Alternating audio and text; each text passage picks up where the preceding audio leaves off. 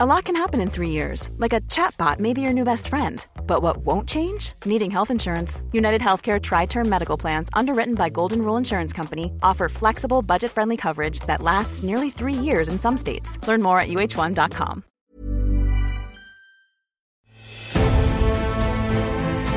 Mes chers camarades, bien le bonjour. À l'heure où sort cet épisode du podcast, il est midi, une heure où on a souvent faim. Et ça tombe bien, vous allez comprendre pourquoi. Je vous souhaite la bienvenue dans ce nouvel entretien historique en compagnie de Fabien Muller, historien et spécialiste de la cuisine aristocratique du bas Moyen Âge. Que mangeaient les nobles à la fin de l'époque médiévale? Avec quoi le faisaient-ils? Et est-ce que c'était toujours lors de grands banquets? Quel rôle jouaient les épices dans cette gastronomie? Et plus généralement dans la société? Et comment a évolué cette cuisine à la Renaissance? Autant de questions qui nous mettent déjà l'eau à la bouche hein, et je vous propose de mettre directement les pieds dans le plat avec Fabien. Alors bonne écoute sur Nota Bene. Ladies and gentlemen, the story you are about to hear is true. Il peut nous dire bonjour, je le mets à l'écran parce que... voilà, coucou Fabien. Bonjour à tous. Alors, euh, j'ai pour habitude de demander aux invités qui viennent dans cette émission euh, quel a été un petit peu leur parcours. Comment est-ce que toi, tu en es venu à euh, cette euh, cuisine historique? Ben écoute, en, t'écoutant parler, euh, déjà, je me suis dit waouh, hein, c'est vrai que je fais beaucoup de choses. et, le parcours, ben, c'est un parcours de, passionné. Hein, de, dès l'âge de 7 ans, en fait, mes parents ils me laissaient faire mes expériences culinaires tout seul. Et c'est en, en mangeant des, des omelettes aux pommes de terre avec des patates crues et les œufs cramés que, que je me suis rendu compte qu'il y avait des, des, temps de cuisson euh, différents pour les euh, ingrédients, mais ça s'est fait de façon complètement empirique en fait avec mes expériences. Et ensuite, quand j'étais euh, durant ma scolarité en troisième, j'ai eu un, un prof d'histoire passionnant et passionné et euh, qui m'a transmis cette passion, euh, alors que lui, il n'était pas du tout médiéviste, mais j'ai eu vraiment cette passion de l'histoire qui s'est affinée au, fil du temps.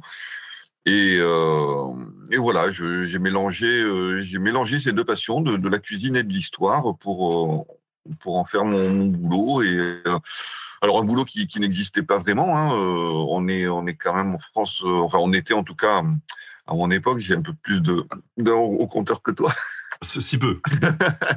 mais euh, mais on, on, était vraiment dans, dans, des métiers un peu cloisonnés. Il n'y avait pas toute euh, toute cette mentalité de la startup nation où on peut euh, où on peut construire et monter son, son projet comme ça du, tac au tac. Euh, donc ça a été ça a été un peu compliqué. Il a fallu employer des, chemins de traverse. Mais euh, voilà, petit à petit, je suis arrivé, je suis arrivé, je pense à euh, non pas à mes fins, mais à arriver à ce, à ce que je voulais au départ, hein, euh, pouvoir euh, enseigner l'histoire, enseigner la cuisine, mélanger les deux, mais d'une façon différente, en, en, sortant un peu des, voilà, en prenant des, des, chemins de traverse, quoi, en sortant un peu des, de ces sentiers battus. Oui, puis à côté de ça, tu, tu participes aussi de temps en temps à des émissions. Enfin, nous, on s'est rencontrés, euh, il me semble, alors je sais plus c'était quelle date, mais peut-être 2016-2017. On avait, euh, tu m'avais appris à cuisiner un, un pasté de char. Ouais, c'était à Loche. C'était au château de Loche. C'était dans, dans, le cadre d'une exposition. Euh, et euh, ouais, ouais, c'était la, la, première fois qu'on se rencontrait. Puis on avait, on, on avait fait euh, trois recettes, hein, trois recettes ensemble. Très bonne manière de faire connaissance, je vous le conseille, de cuisiner pour la première fois quand on se rencontre. Euh, petite question euh, historiographie, c'est-à-dire étude de l'histoire, en fait, l'étude de l'étude, quoi. Depuis quand on s'intéresse à l'alimentation médiévale, en fait? Je, je dirais pas qu'on s'y est toujours intéressé, mais il y a, y a, toujours eu des historiens qui, qui, qui à partir du moment où où, l'histoire est devenue euh, presque un métier. Hein. Je pense notamment à Pichon Vicaire qui ont édité le, le, le viandier Taïwan et le ménager de Paris au 19e siècle. Euh, donc le après euh, il y a eu énormément de, de bêtises et d'idées reçues qui ont été dites dessus, qui ont été véhiculées. Je pense à Bourdieu hein, qui disait que la cuisine du Moyen Âge c'était un affreux salmigondi saturé d'épices. Donc, ça montre bien l'image que l'on avait. Le, le, le, goût outrancier des épices pour cacher le, goût des viandes avariées, c'est une idée reçue qui, qui, circule encore aujourd'hui. Mais euh, on va dire que c'est vraiment depuis une, une trentaine, allez, 30-40 ans, euh, vraiment sous l'impulsion de, de Jean-Louis Flandrin et de et de, de, de, ses, de ses élèves. Euh, donc Jean-Luc Flandrin qui, qui, est malheureusement décédé aujourd'hui, mais euh, avec des, des personnes euh, passionnées, passionnantes comme Bruno Loriou qui ont, qui ont pris le relais. Euh, donc voilà, moi je dirais depuis 30-40 ans, vraiment, il y a une, une recherche euh, systématique et, euh, et vraiment euh, pertinente sur l'alimentation médiévale. Et comment elle a évolué cette recherche? On, passe par quoi en fait? Euh, bah, Est-ce qu'il existe des, livres? Est-ce que c'est plutôt de euh, l'archéologie qui peut nous renseigner? Qu'est-ce que Alors le, corpus, hein, le corpus est assez large. Il y a effectivement euh, l'archéologie. Euh, L'archéo, l'archéozoologie ben, nous donne des renseignements sur les sur les tailles, les formes des animaux. C'est là qu'on peut dire qu'une une vache a la taille d'un poney. enfin, durant le, durant le Moyen Âge, euh, les traces de découpe également sur les, les os qui nous renseignent sur les, les, habitudes bouchères, les traces de cuisson sur les os. Donc l'archéozoologie est très importante, l'archéobotanique également pour euh, pour les vraiment les euh, le, les autres ingrédients du, du règne végétal, l'arcarpologie pour l'étude des graines, euh, même l'anthracologie où on va étudier les charbons qui vont permettre de déterminer le bois utilisé dans les foyers et par là même le rendement euh, on n'est pas sans savoir, hein, sur ceux qui ont une cheminée ou qui font un barbecue, que quand on brûle du pain ou quand on brûle du chêne, c'est pas la même chose. Et en cuisine, le, cette différence de rendement du, du, feu, du foyer, a une, a une incidence sur, le, sur la, la cuisson.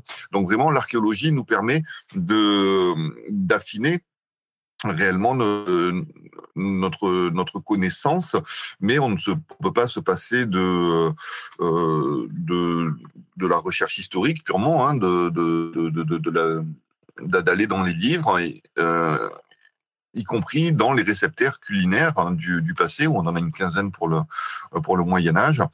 Après, il y a des choses très intéressantes comme les, livres de comptes, euh, les, comptabilités, où on a on sait que ce qui a été acheté, euh, donc quand on connaît un site, euh, on va dire un château, hein, euh, avec le, le, monde qui y réside, hein, et quand on, quand on a ces comptabilités, on, peut plus ou moins déterminer les, quantités, des rations, ce genre de choses. Hein. Alors quand je parle de quantité et de rations, il y a aussi les, les règles, les règles monastiques, même si elles sont toutes calées sur celles de Saint-Benoît.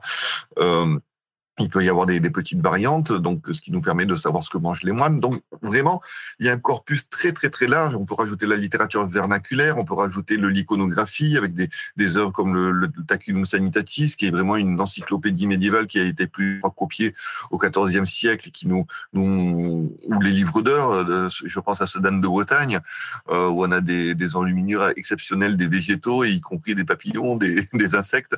Euh, donc voilà, énormément énormément de choses pour étudier l'alimentation. Oui, et on va le voir, et c'est ça qui est cool avec l'histoire, hein, comme toujours, c'est que en partant euh, euh, d'une thématique, d'un sujet, euh, la cuisine, on va voir qu'en fait ça touche à tout et on peut s'intéresser absolument finalement une, une, bonne partie de l'histoire du Moyen Âge. Alors toi, ta spécialité, c'est la cuisine aristocratique du bas Moyen Âge. C'est ça. Pour ceux qui nous écoutent, c'est quoi le bas Moyen Âge? Alors le bas Moyen Âge, c'est on va dire le Moyen Âge, hein, c'est mille ans d'histoire et euh, c'est mille ans. Euh, enfin, la, le découpage en fait des, euh, des périodes euh, a été fait assez tardivement hein, et, euh, et le, on a décidé euh, vers le, le, vers le 18e siècle que entre le, les deux périodes florissantes qui étaient l'Antiquité et ce que l'on va appeler la Renaissance, il y avait un âge moyen où il s'est pas passé grand chose d'intéressant. Donc c'est pour ça que ça a pris un peu ce, cette appellation les Anglais, euh, même en une période du Moyen Âge qu'ils appellent le Dark Age, hein, le, les âges sombres. Euh, donc euh, tout, tout ça est, est empreint un peu d'obscurantisme. Et, euh, et donc nos historiens plus actuels, qui sont pas toujours tous d'accord sur la, la, date de début et de fin du, du, Moyen Âge, mais grosso modo, on va dire c'est 5e, 15e siècle.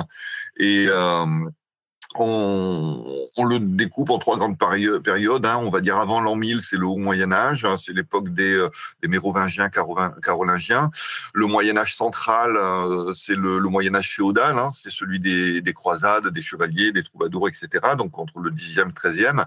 Et euh, le bas Moyen Âge, c'est plutôt, oui, euh, 13e, 14, 15e. Euh, donc vraiment la, toute fin du Moyen Âge. Et euh, pourquoi je me suis intéressé particulièrement à cette période c'est peut-être un petit peu aussi par, euh, par fainéantise. Hein. C'est, durant cette période qu'on qu'on retrouve des, récepteurs culinaires. Donc à partir du XIIe siècle, en fait, le, le Salsamentum Pictaventium, euh, c'est le plus ancien recueil de qui, voilà qui contient des, recettes culinaires. Et après, c'est vraiment euh, fin 13e, début 14e, avec le, le, le, manuscrit de Sion, et puis après tous ceux que, qui sont un peu plus connus, le, le Ménager de Paris en 1392, le, le Viande de Taïwan, euh, qui sera plusieurs fois réédité, etc. Pour la curiosité, même si c'est pas le sujet, il n'y a pas de, de référence euh, antérieure, par exemple, au Moyen Âge, on n'a pas de référence sur les, les Mérovingiens, par exemple ou... Alors, le, le Dere Coquinaria euh, d'Apicius est encore, euh, est encore connu mais pas forcément, euh, pas forcément utilisé. On a le, la bulle, euh, la missive de d'Antimus euh, au, fils de, de Clovis, où il, lui donne des, des, des, des, des pré, préceptes alimentaires, de, vraiment des, conseils de, de, diététique, on peut dire, et dans lequel il décrit le garum, qui est cette espèce de de, de, jus de poisson euh, euh, qui ressemble un peu au gnocchma, mais dont, étaient friands les, Romains. Et, euh, là, il dit clairement qu'il faut qu'il faut arrêter d'en manger, quoi. Euh, donc, euh, en fait, il, il faut pas se dire qu'il y a une cuisine pour chaque époque, mais il y a des évolutions qui sont assez lentes. Et ça, je le rencontre bien sur mon, mon sujet d'étude actuel. Hein. C'est donc, comme tu l'as précisé, je je poursuis euh, laborieusement mon, doctorat. euh, et, euh, et, on pensait, pendant longtemps, on a pensé qu'entre l'alimentation médiévale et l'alimentation de la Renaissance, il y avait une rupture qui était brutale. Aujourd'hui, on sait qu'il n'y a pas de rupture, mais il y a vraiment une évolution lente et une continuité, mais on ne sait pas comment, comment elle s'est faite. Et c'est vrai que voilà, mon boulot du moment, c'est essayer de déterminer comment cette évolution s'est produite. Alors, du coup, tu es donc, spécialiste sur le bas Moyen Âge, mais aussi de la cuisine aristocratique. Donc vient la question essentielle, c'est quoi l'aristocratie? Ben, L'aristocratie, c'est ceux qui ont les moyens, ce sont les, les puissants, ceux, que Massimo Montanari appelle les, les potens. Euh, et si on prend l'œuvre de Duby, euh, euh, on a ce Moyen Âge qui est euh, donc l'imaginaire du Moyen Âge féodal qui est séparé en trois classes, hein, les paysans, les moines et les chevaliers, pour faire simple. Ben, l'aristocratie, c'est cette classe chevaleresque en fait. Hein, c'est ceux, qui ont des possessions, qui ont de l'argent, qui peuvent euh, se, payer un, un, luxe un luxe alimentaire. Et euh, euh, pourquoi l'aristocratie? Ben Déjà parce que le, les ouvrages de recettes euh, ne sont pas forcément destinés à, la paysannerie, donc ils sont vraiment des, destinés à l'élite, même si dans les récepteurs culinaires, on a à la fois la cuisine des élites et à la fois la cuisine des communs parce que je reprends l'exemple du château, il y a le, seigneur, sa course à suite, euh, mais il y a également euh, tout, euh, tous les soldats, tous les servants qui, sont dans, ce château-là et qui mangent aussi. Il y a, on pourrait parler d'une cuisine centrale. Hein, dans, certains gros sites, il y a, vraiment deux, cuisines qui sont séparées. Mais sinon, on veut parler d'une cuisine centrale qui fait à manger pour tout le monde, mais qui fait pas manger les mêmes choses. Et le, le, livre de recettes qui est non pas là pour transmettre les, recettes aux cuisiniers parce que la transmission se faisait de manière orale, mais qui est là plutôt euh, pour contrôler ce que fait le, cuisinier ou pour savoir ce que le cuisinier doit mettre dedans. Euh, le livre de recettes concerne vraiment le, ben celui qui sait lire hein, déjà, donc euh, c'est c'est-à-dire pas tout le monde. Et donc l'aristocratie, bah, sur le bas Moyen Âge, bah, c'est aussi bien la, la, noblesse que le, également le, il y a le, il y a les grands prélats de, de l'Église, hein, les papes, les évêques, hein, qui sont très fortunés, donc euh, c'est une forme d'aristocratie. Il y a certains grands bourgeois qui sont euh, plus riches que certains nobles. donc voilà, c'est vraiment le c'est ceux qui ont les moyens de, de se faire plaisir à table. Alors, avant de rentrer sur ce sujet spécifique de la cuisine aristocratique, je pense que beaucoup de gens se demandent aussi, se posent des questions sur euh, la cuisine du peuple, euh, tout simplement. Euh, est-ce que là-dessus, tu as des choses à dire ou est-ce qu'on ne sait pas parce qu'il n'y a pas de livre Alors, on ne connaît pas les recettes spécifiques, mais on sait effectivement ce, ce que l'on mangeait. Et là, c'est vrai que l'archéologie euh, est, euh, est, très intéressante parce qu'elle elle nous délivre vraiment le, les ingrédients qui étaient consommés en fonction des régions, en fonction de l'époque, en fonction des, des, des classes sociales. Euh, il y a la littérature, hein, la littérature vernaculaire ou, euh, ou même une, la, littérature savante qui, qui, peut nous donner des, des, des renseignements, euh, des renseignements assez précis. Euh, donc le peuple, grosso modo, le, son alimentation est, est je dirais à 90% céréalière. Euh, on mange, on mange essentiellement des euh, céréales, euh, euh les, pas, les, céréales blanches hein, comme le, le froment. Euh, le froment, c'est ce qu'on appelle le, blé aujourd'hui, mais blé, c'est le nom générique pour nommer les, les, céréales au Moyen Âge. Donc parmi les blés, il y a aussi l'avoine, le millet, le seigle, l'orge et bien, d'autres, donc qui sont euh, euh, qui sont consommés euh, voilà par le par la paysannerie.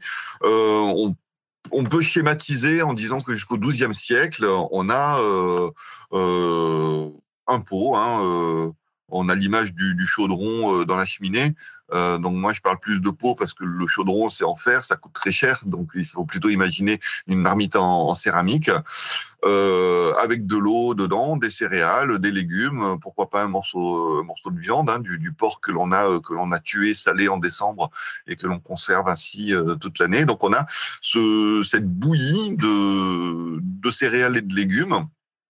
Euh, une sorte de, de pot-au-feu dans, lequel on rajoute du, euh, on rajoute des, des, céréales et qui au demeurant est, euh, euh, est très bon, vigorant. Enfin, c'est une, une, excellente nourriture. Euh, et puis, euh, on peut rajouter de, de temps en temps, effectivement, de, des salaisons, de la charcuterie. On peut rajouter du fromage, on peut rajouter des œufs. On peut donc, donc voilà, on a une alimentation qui est, qui, qui est assez complète, hein, dans laquelle on ne va pas retrouver forcément d'épices, hormis le poivre, le poivre noir. Mais ça, on en parlera peut-être tout à l'heure. Et euh, à partir du XIIe siècle, on a vraiment euh, un développement des moulins et des fours banaux. Euh, c'est-à-dire que les seigneurs font construire des moulins et des fours et perçoivent un droit de banc, perçoivent une taxe dessus sur l'utilisation. Et on, on, voit la France se couvrir de, de moulins. Euh, et on peut vraiment considérer qu'à partir du XIIe siècle, ce, ce, cette bouillie progressivement est transformé par un système alimentaire euh, qui sera un companage, c'est-à-dire des aliments qui accompagnent le pain. La céréale reste toujours l'alimentation principale, mais sous forme de pain plutôt, euh, et avec des, aliments qui sont cuisinés euh, autour ou euh, qui rentrent dans le pain. Euh, donc voilà, les bases alimentaires restent les mêmes, mais avec une, une évolution dans la pratique. Pour ceux que ça intéresse, hein, sur euh, sur YouTube, on avait fait un reportage sur la commanderie templière euh, d'Arville et euh, vous y trouvez euh, dedans, on, on, filme et on cause un petit peu d'un four qui avait été mis en place dans cette commanderie templière et qui servait pour tout le village. Hein. les gens les gens venaient pour pour faire cuire leurs trucs là-dedans. Il y avait quand même un petit peu de viande. Ils avaient le droit quand même de chasser le peuple ou pas du tout pour. On parle souvent du droit de chasse.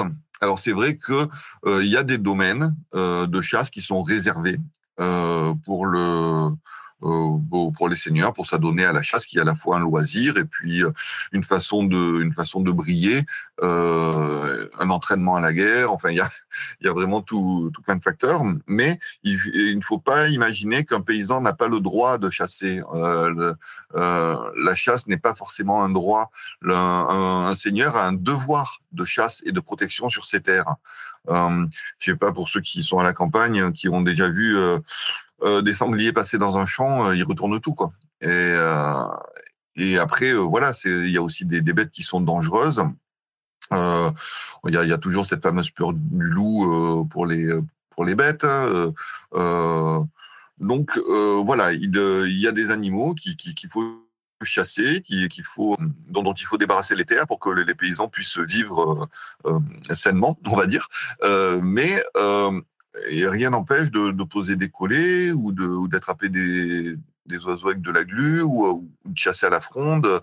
voilà, la chasse au Moyen Âge, c'est aussi une question de moyens. Quand on va chasser l'ours ou le cerf ou, ou même le sanglier, ben, on a des chiens, on est plusieurs, euh, on a des armes. Euh, on fatigue les bêtes, à on va les achever à l'épieu.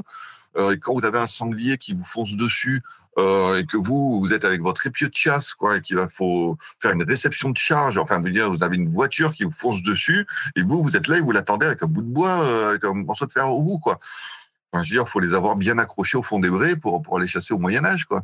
Et, euh, et c'est euh, et voilà. Donc la, la paysannerie ne s'adonne pas forcément à ce type de de loisirs extrêmement dangereux. Il y, a, il, y a, il y, a, des grands seigneurs, il y a des rois qui sont morts d'un accident de chasse. Hein, donc, euh... Parathéon, hein, pour ceux qui, qui suivent Game of Thrones. euh, Est-ce que. Euh, euh, on, on, nous pose une question, on nous dit alors, ok, ils mangeaient des céréales, mais est-ce que c'était les mêmes céréales qu'aujourd'hui? Est-ce qu'il y a beaucoup de différences Alors, les, études carpologiques nous montrent effectivement des, euh, des différences. la base de la céréale est la même. Hein. Euh, quand on quand on fait des, des analyses ADN euh, d'amidon, euh, on, voit que le on, on reconnaît clairement les, céréales, elles, sont typées, mais elles ont évolué par rapport à aujourd'hui. Tous les ingrédients ont évolué. Euh, depuis le Moyen Âge, que ce soit euh, naturel ou de, façon anthropique, hein, pas par sélection de l'homme. Et alors, c'était absolument pas prévu euh, cette question, mais j'ai à côté de moi, j'ai une enveloppe justement avec des, céréales anciennes que, j'ambitionne de faire pousser un jour. Et on, a, on, a comme ça, vous voyez, donc, ça, on est vraiment sur, alors je vais mettre devant la caméra, on est vraiment sur des espèces anciennes de céréales, qui ressemblent hein, clairement à celles d'aujourd'hui, mais qui, qui, qui, diffèrent, qui diffèrent un, petit peu. Donc ça, c'est un ami archéologue hein, qui, qui m'a donné euh, voilà, ici on a des grains d'avoine, mais qui, sont très très noirs en fait, très bruns. Euh, c'est un archéologue qui m'a qui, m'a donné des graines euh, et que, je dois faire pousser un jour où j'aurai le temps et le, et, le terrain pour, pour avec l'ambition d'arriver à un moment donné à faire une récolte suffisamment importante pour pouvoir euh, faire de la farine et, du pain avec et, euh, goûter euh, ces, ces, céréales anciennes. Traditionnellement, aujourd'hui, même si c'est pas le cas pour tout le monde, on va dire qu'on a le petit déjeuner, le déjeuner et le dîner, même si certains sont des hobbits et qu'ils ont la collation de 10 heures et le truc, voilà. Mais du coup, à l'époque, est-ce qu'il y a différents types de repas? Oui, ben on a le on a le, le dîner, le souper. Euh, le dîner qui correspond au repas de midi, le souper qui correspond au repas du soir. Et puis, effectivement, euh, rien n'empêche euh, non plus de, de prendre des collations en dehors. Hein. À un moment donné, il faut, se dire que qu'au Moyen Âge, ce sont aussi des hommes et des femmes avec leur leur penchant, leur tendance, y compris la gourmandise. Hein. Si on l'a placé parmi les, les péchés capitaux, c'est que ça existe. donc la donc, donc euh, voilà, deux repas principaux, euh, mais avec, je pense très certainement, la possibilité de, grignoter en dehors des repas, surtout aussi pour des pour des populations itinérantes. Quand je parle des populations itinérantes, ce sont que ce soit les, commerçants, les voyageurs, les pèlerins, voilà. Donc où effectivement les pèlerins ont ont leur repas, surtout le, repas du soir, quand, quand, quand, ils, quand ils arrivent dans un monastère et qu'ils ont le, qu'ils obtiennent le, le gîte et le couvert. Mais euh, tout au long de la journée, euh, moi, je, je, le vois quand, quand je, je suis parti à, Saint-Jacques-de-Compostelle avec mon sac à dos. Euh, je, mangeais surtout le soir et en fait tout au long de la journée ben, soit je grignotais euh, soit je glanais euh, quand je voyais euh, quand je bon il n'y avait pas au Moyen Âge mais quand je voyais des, kiwis sur une branche sous la neige J'hésitais pas à en, cueillir un et ça me, faisait une dose de vitamine et de bonheur et, je repartais un peu plus léger. En tout cas dans, dans l'esprit. Et euh, voilà, donc le, mais sinon, de repas principaux, je pense. Alors, vu qu'on parle de, de, partir léger, euh, quand on parle de repas de la noblesse euh, euh, au Moyen Âge, on a quand même souvent cette image d'un énorme banquet médiéval qui nous vient en tête, sûrement popularisé par le par le cinéma aussi. Est-ce que ce type de banquet a vraiment existé et comment ça s'organisait? Oui, oui, oui. Il faut savoir qu'un banquet dure sur plusieurs heures, voire plusieurs jours. Ah, c'est c'est un rêve. Mais on n'est pas tout le temps en train de manger. Il y a c'est le, le banquet et surtout euh, diplomatique, ce qui veut dire que euh, il y a énormément de moments où on parle, où on discute, où on noue des alliances, où on négocie des, choses. Et il y a les, les entremets d'une durée aussi variable. Euh, donc les entremets, aujourd'hui un entremets c'est souvent une pâtisserie, un dessert, mais le, les entremets au Moyen Âge, c'est ce qu'il y a entre les mets. Donc il faut imaginer ce banquet aristocratique comme une succession de services moyenne 5 services, hein, il peut y en avoir moins ou plus, hein, jusqu'à 7 ou 8 services. Et dans chaque service, on a énormément de plats. Mais on a une hiérarchie à table, avec la table haute qui est la table du seigneur. Imaginons euh, une table en U. Eh bien, le, la branche basse du U, euh, euh, ça serait la table haute où on a le seigneur et ses hôtes principaux. Et les deux autres branches du, du U, euh, en fait, ce sont les tables basses. Et au plus on s'éloigne de la table haute, au plus notre condition sociale est basse. Et ça a une importance euh, dans le dans ce que l'on va manger, parce que quand les plats euh, arrivent sur les tables, en fait, les plats principaux vont sur la table haute. Le, les, les, plats les plus recherchés, les plus raffinés, et ensuite les autres plats sont répartis sur les tables, euh, et on mange dans le plat que l'on a apporté. C'est-à-dire que euh, tout le monde ne va pas manger de tout. Le service des boissons est différent. Euh, quand on a soif, on montre son verre et le, euh, les écuyers qui sont à l'office des boissons et les chansons sont là pour servir les, les verres. Euh, mais au niveau des repas, on ne peut pas demander comme ceci, euh, au niveau des plats, on peut pas de, demander comme ceci à, à, être servi, quelque chose de différent ou euh, on, on, on, a vraiment les plats qui sont à notre portée. Donc, si on est en bout de table, on a, on a une chance de voir ce qu'on convoitait anéanti par ceux qui nous ont précédés, quoi. c'est possible, c'est possible. Après, le, souvent, hein, là, j'ai pris l'exemple d'une table en U où on s'éloigne vraiment de la table haute, euh, mais souvent ce, n'était pas le cas. Souvent, il y avait euh, euh enfin dans les petits banquets, il pouvait y avoir une seule et même tablée qui pouvait être parallèle ou perpendiculaire à la table haute. Euh, des fois, il y avait beaucoup plus de, de tables. Et euh, voilà, tout dépend de, de l'importance, euh, de l'importance et de la taille et de la taille du banquet. On nous demande s'il y avait une table des enfants.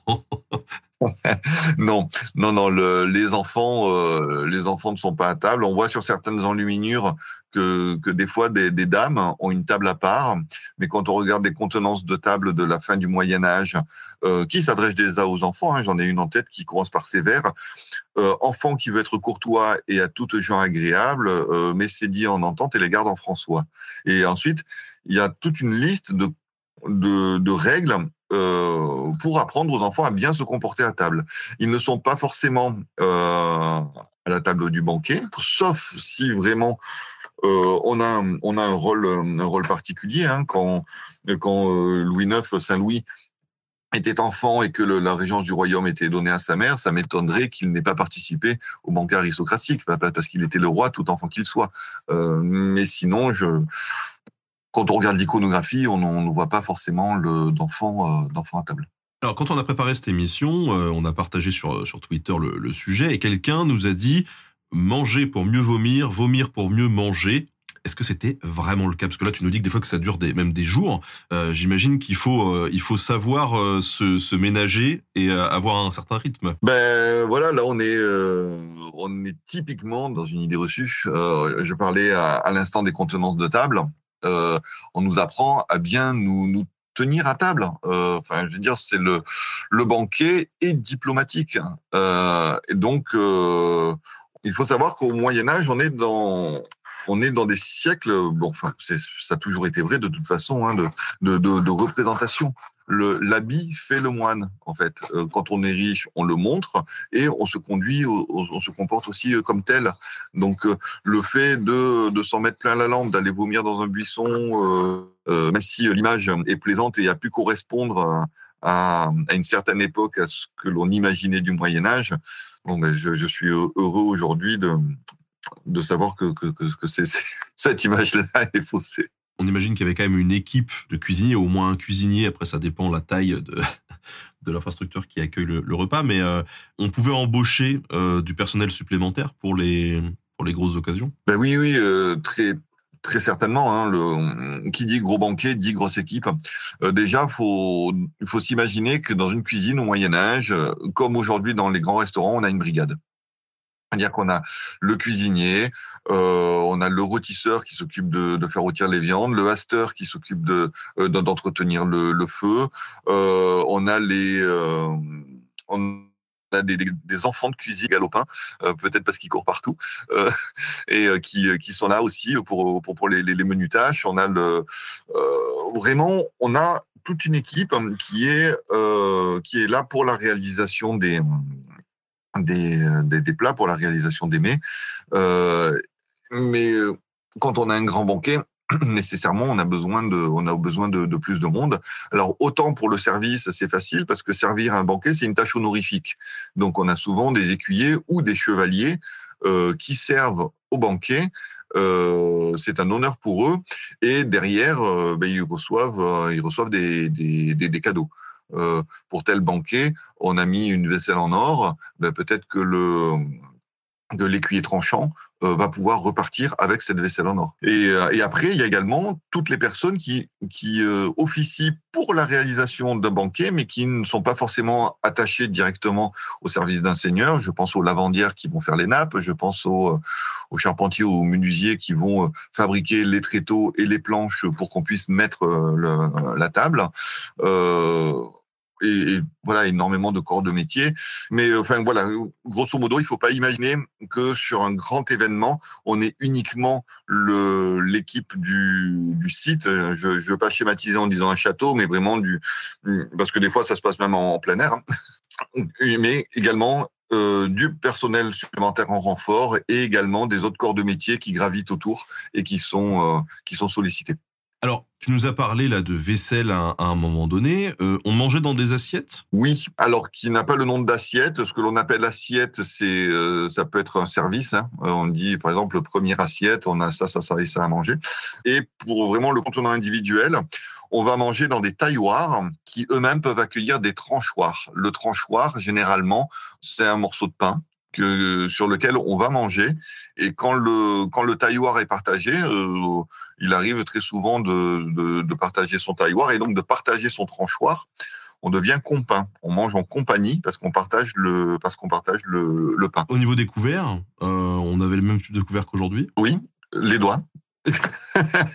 les, les, les, doigts sont euh, sont l'ustensile le plus le plus utilisé euh, par l'homme, y compris pour, euh, pour manger. Après, pour les mets les plus liquides, on, on, a des cuillères et euh, tout le monde à l'époque a sur soi son couteau qui permet également de, des découpes. Est-ce que durant ces banquets, il y avait un petit peu d'animation? Et quel type d'animation on pouvait trouver euh... ben Oui, je, je parlais des, des entremets tout à l'heure. Hein. Ces entremets sont de, de, véritables animations, de véritables moments de, de, spectacle et ça peut être complètement varié en fonction de la thématique euh, du banquet. Particulièrement sur le banquet de 1456, euh, donné par Charles V où il accueillit l'empereur Charles IV et son fils Venceslas. Et clairement, la thématique du banquet, euh, c'était de euh, relancer une croisade euh, pour reprendre Jérusalem.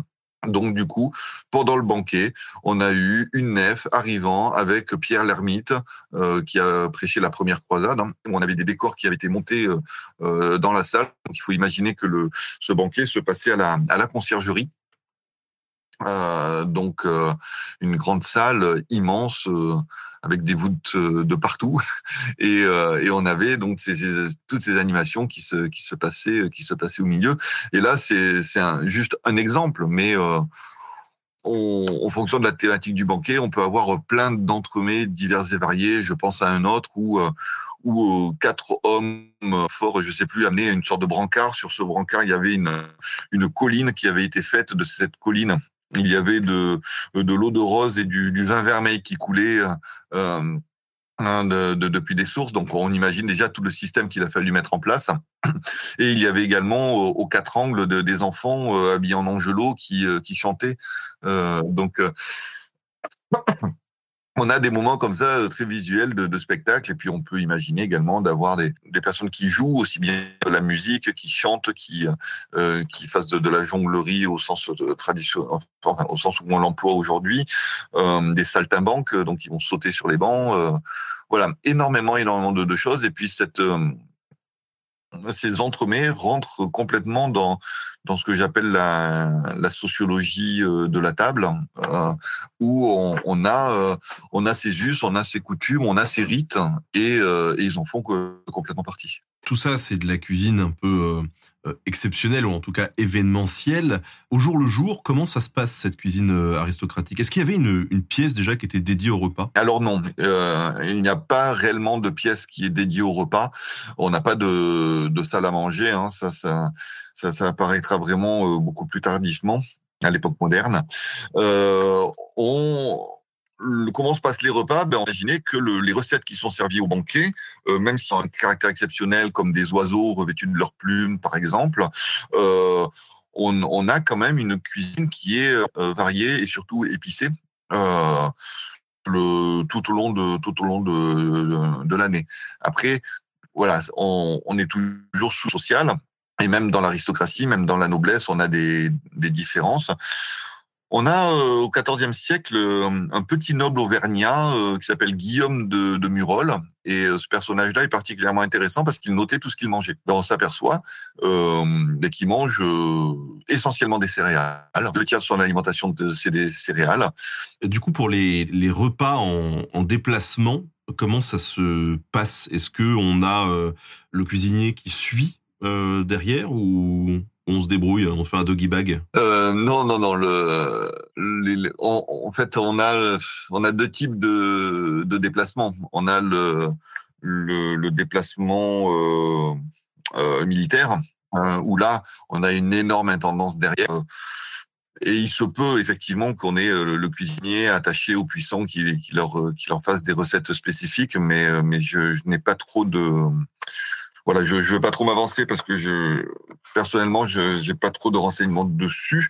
Euh, et après, on a le déplacement euh, euh, pour des raisons diplomatiques où on va rencontrer l'autre et euh, souvent, ben, effectivement, on amène son cuisinier parce que lors de la rencontre, euh, notamment, alors c'est un petit peu après le Moyen Âge, hein, le, je pense notamment au camp du Drado, le, le roi de France et le, et le roi d'Angleterre, et chacun amène ses cuisines, on, on monte des cuisines de campagne euh, phénoménales et ils s'invitent les uns les autres et il y a une sorte de rivalité également qui se passe à table dans la qualité des mets qui sont servis. Les légumes, depuis tout à l'heure, on n'en parle pas beaucoup. Tu parles beaucoup de céréales, tu parles beaucoup de euh, de, bah, de viande, mais euh, mais les légumes, du coup, est-ce qu'on en mange beaucoup dans l'aristocratie? Très clairement, les légumes sont euh, sont, sont, vraiment assez oubliés de, de, la cuisine aristocratique. On a quelques recettes hein, de, de crétonné, par exemple, qui sont des sortes de, de purée de pois ou de fèves. Il faut imaginer qu'au Moyen Âge, euh, tout est symbole, que le Dieu a une place omniprésente. On ne peut pas imaginer au Moyen Âge que Dieu n'ait pas existé. Donc on est empreint de, de religion catholique romaine. Et ça va, déterminer énormément de choses. Et notamment, on a ce qu'on appelle la, la scala naturae, l'échelle de l'être, où tout en haut de cette échelle, en haut, dans le ciel, on a qui? On a Dieu. En dessous, on a les anges. Euh, si on continue à descendre, on a les oiseaux. Euh, si on descend plus bas, on a les fruits qui poussent en haut. À descendre, on a les, les céréales qui poussent également majoritairement sur des tiges en hauteur. Après, on a les animaux terrestres. On a les animaux qui sont dans qui est dans, dans, dans sa soue. Et puis après, on a aussi les légumes qui poussent à ras de terre. Et puis après, on a les racines. Et euh, si on continue à creuser, on arrive en enfer. Donc, entre le diable et Dieu, on a tous les, les aliments en fait hein, que, que, Dieu a mis sur terre euh, pour le service de l'homme. On, on, ne s'interdit de rien manger euh, dans la religion catholique, contrairement à l'islam ou au judaïsme où on a des où on a des, des, interdits alimentaires. Là, vraiment, euh, dans le, la religion catholique, on peut tout manger, mais Selon sa condition sociale, je, je crois que c'est le sociologue euh, Poulenc qui a dit ça très... Euh, non, c'est Fischler, dans l'omnivore. Euh, Fischler, en disant que ce qui fait vraiment la, la spécificité alimentaire de la richesse, c'est qu'ils ont le choix. En fait, eux, ils peuvent tous payer. Donc, ils, euh, ils vont choisir ce qu'ils veulent manger. Soit par conviction, par croyance, par snobisme. Euh, il y, a, des, des, tas et des tas de raisons. Moi, par exemple, j'ai une petite clairette de Die euh, que j'adore euh, et que je préfère à, certains champagnes. Euh, donc, je pourrais, par snobisme, ne boire que du champagne. Mais je préfère répondre à mes goûts propres et boire ma, petite clairette. Mais une fois de plus, au Moyen Âge, hein, rappelons-le, l'habit fait le moine. Donc, on a vraiment, on a vraiment quelque chose à donner en termes de représentation. Et cette croyance de cette échelle alimentaire fait que l'on va préférer préférer consommer des volatiles, euh, des grands, les produits de euh, les produits de la chasse, avec une petite contradiction sur ce je viens de dire sur le sanglier, parce qu'effectivement on consomme du sanglier qui lui-même est dans sa soue, mais euh, il y a une valorisation de l'animal du, fait de ce qu'il faut déployer comme force, comme énergie pour pour le chasser. Et donc les légumes, euh, ben on voit bien que les légumes, ils sont un peu en bas de, cette échelle, notamment les légumes racines, hein, ce qui n'empêche pas d'en rencontrer dans les récepteurs culinaires. Mais je rappelle que le, livre de recettes au Moyen Âge hein, euh, sert aussi bien à la cuisine aristocratique que la cuisine des communs. Donc il faut se servir des menus de banquet euh, pour voir quel type de légumes peut être cuisiné. Tout à l'heure, tu nous évoquais euh, l'utilisation d'épices. Est-ce que tu peux nous en dire un petit peu plus là-dessus? Là aussi, on est euh, la, consommation, des épices répond à, plusieurs principes, à plusieurs euh, plusieurs critères. Dieu, une fois de plus, est dans l'affaire, hein, parce que les, épices et le paradis terrestre est clairement localisé entre le, le Frat et le, et le Tigre. Et les routes du, du, paradis sont connues par les, euh, par les Arabes qui en font le commerce. Et ils n'hésitent pas à véhiculer des tas de légendes euh, sur les épices pour les vendre encore plus cher et on abuse ainsi de la crédulité des Francs. Euh, qui n'ont pas Twitch, qui n'ont pas euh, Facebook, qui n'ont pas la télévision et qui euh, qui euh, aiment à, se baigner comme ça de, de, de merveilleux. Alors aujourd'hui, on sait que la majorité des épices vient d'Extrême-Orient et que les Arabes on faisait le commerce via différentes caravanes. Et euh, quand les épices arrivaient euh, euh, sur le notable occidental, ils avaient déjà parcouru la moitié de la planète. Mais au Moyen Âge, on pense réellement qu'elles viennent du, paradis. À côté de ça, les épices ont, ont des verques euh, qui peuvent aider à la digestion. Le gingembre est un tonique hein, et il fluidifie le sang également. Donc on a comme ça des vertus avérées euh, des épices. Et euh, dans la euh, pensée médicale de l'époque qui euh, se calque sur le à la fois sur les écrits euh, d'Hippocrate au IVe siècle avant Jésus-Christ et de Galien de Pergame au, 1er siècle avant Jésus-Christ. Euh, on est sur la, cette théorie des, des humeurs. Euh, D'ailleurs, il y aurait un sujet. on est sur le, la théorie des humeurs, le, le chaud, le froid, le sec, l'humide et les épices. Euh, en fait, on va chercher un équilibre euh, alimentaire. Euh, les épices, elles sont majoritairement euh, chaudes et sèches, euh, majoritairement jusqu'au troisième degré, ce qui est, on va dire, une meilleure tendance que d'être froid et humide. mais voilà, le, on, on va accommoder les plats d'épices et essayer de, de rétablir une sorte on a une recette hein, aujourd'hui euh, qui est complètement, euh, c'est mon, ami Bruno Loriot qui euh, qui m'en avait euh, parlé, qui et on, est complètement dans, cette pensée médicale hein, du, Moyen Âge. c'est le melon au Porto avec sa, tranche de jambon. Le Porto, lui, est, euh, chaud et sec. C'est un alcool. Le melon, pardon, humide et le jambon, lui, est sec.